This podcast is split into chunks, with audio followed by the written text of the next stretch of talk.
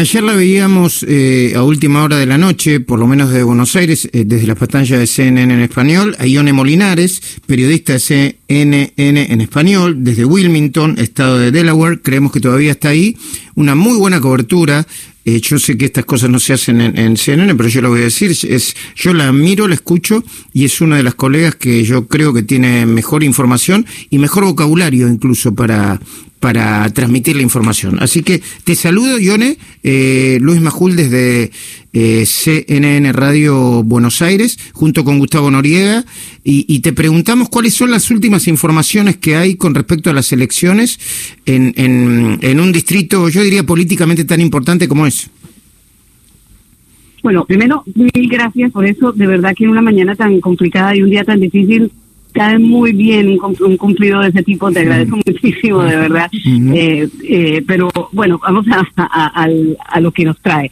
Eh, sí, bueno, ya empezó la votación. Eh, Delaware realmente es, es el lugar donde Joe Biden ha vivido, el que representó en el Senado.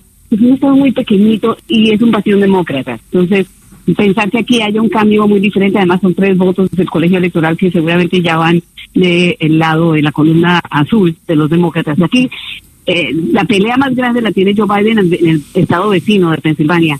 Ahí son 20 votos del colegio electoral. Filadelfia, Pittsburgh, esas ciudades están todavía son muy, importantes para Biden y de hecho hoy está el ex vicepresidente en Scranton, Pensilvania, que fue realmente donde él nació. Es una eh, pequeña, una población pues bastante agrícola y eh, con eh, trabajadores que acostumbrados a estar en las minas, etcétera, en la época de oro de ese tiempo y que se han quedado relegados precisamente por el cambio económico, que es lo que ha pasado más que todo en la parte a la que ha apelado Donald Trump. Pero Biden espera recuperar toda esta gente, lo mismo que en Ohio, y ahí las encuestas están bastante apretadas en los dos estados. Interesante porque realmente la contienda se ha cerrado. Era de esperarse que se cerrara realmente, no sé, hace cuatro meses, pero no había ocurrido. Entonces, en los últimos días sí, Donald Trump ha logrado cerrar la contienda. Y uno se pregunta si realmente esta mayoría silenciosa de la que él se refiere es la que puede cambiar, por lo menos lo que han mostrado las encuestas de los últimos días, ¿no? Eh, eh, Gustavo Noriega, Ione Molinares te está escuchando. Gustavo. No, se cortó. Bueno, continúo yo cuando pues, este Gustavo le, le, hace la pregunta. Estoy acá, estoy acá. Ah, dale, Gustavo. Te, eh, te, está escuchando Ione Molinares. Sí, Ione, quería saber si, dado tu conocimiento del caso, ¿qué posibilidades hay de que sea una noche tan larga que incluso no llegue a tener un ganador, que el, sea tan justa la diferencia entre candidatos eh, electores que no pueda definirse y que por ahí tenga que llegarse a la Corte Suprema. ¿Es un escenario posible? Sí, sí lo es, por, muchas razones. Inicialmente por el carácter y la personalidad del presidente Donald Trump. Es decir, este, este ha dedicado a poner una duda tan grande en los resultados electorales que a veces pues llama la atención y, la pregunta es si, si Trump lo hace con toda la intención de crear un caos eh, o si realmente lo hace por falta de conocimiento, por decirlo de, alguna forma, de lo que es el proceso electoral. En los Estados Unidos realmente no se conocen las elecciones oficiales, como no creo que lo hagan en la mayoría de los países del mundo. Pero aquí lo que se conocen son proyecciones con uh, una, un estudio, un análisis concienzudo del número de, votantes, de las probabilidades, porcentajes, etcétera.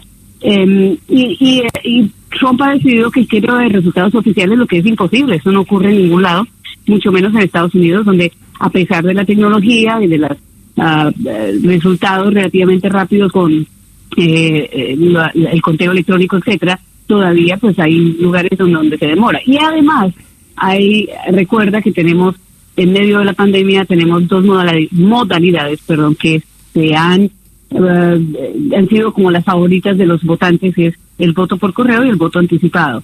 El voto por correo va a ser más difícil de contar y el voto por correo ha sido bastante amplio. ¿Qué es lo que pasa? Estas dos modalidades existen, pero el número de votantes siempre ha sido normal, uh, digamos promedio en, en, los millones, pero no en el número, en el volumen que se ha recibido, que era de esperarse también. Entonces ese volumen va a complicar las cosas y eh, los conteos. La gran pregunta aquí es qué va a pasar, por ejemplo, con uh, conteos en Texas, por ejemplo, un estado totalmente republicano que posiblemente, o sea, está en plena batalla, pues pudiera ir tranquilamente a favor de Joe Biden. Y si eso es así, el número de votos del colegio electoral de Texas sería suficiente para que eh, Joe Biden ganara. Para que la gente tenga un poco de idea, hay estados que ya son eh, en la columna de los demócratas o los republicanos. Tienes Wyoming, Montana, uh, Dakota del Sur, Dakota del Norte, Tennessee, todos esos estados del centro del país que son ya de tendencia republicana. Esos ya se consideran del lado republicano y, por ahí comienza la votación del colegio electoral. Del lado demócrata también tienes ya estados que son absolutamente demócratas, el estado de Washington, California, eh, también aquí en los estados del centro, eh, perdón, del, del este del país. Entonces ya con ese número se comienza la cuenta. Y el primero que llegue a 270 votos del colegio electoral, ya el otro no puede llegar a 270 porque es la mitad más uno. Entonces esa va a ser el, el punto y esa es la carrera y la, lo complicado, lo complejo, digamos, que es el sistema electoral de Estados Unidos. Por eso te decía, no va a ser fácil saber el día de hoy. Normalmente se conocen a través de proyecciones, pero si el presidente mm. Trump quiere eh, frenar y no permitir hasta que no haya un conteo oficial, pues esto se puede alargar por días.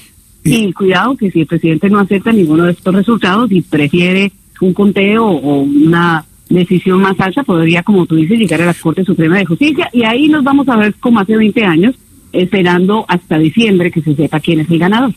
Ione Molinares, periodista de CNN en español, desde Wilmington, eh, estado de Delaware. Muchísimas gracias por atendernos. Sabemos que tenés mucho trabajo, por esto no te queremos quitar tanto tiempo. Gracias, ¿eh? Es un placer. Feliz martes para todos y tengan mucho cuidado, cuídense, usen la mascarilla y, y pendientes de esa pandemia que también es la, está en la mitad de todos y en, la mente de muchos, ¿no? Claro que sí, igualmente para ustedes. Muchísimas gracias. ¿eh?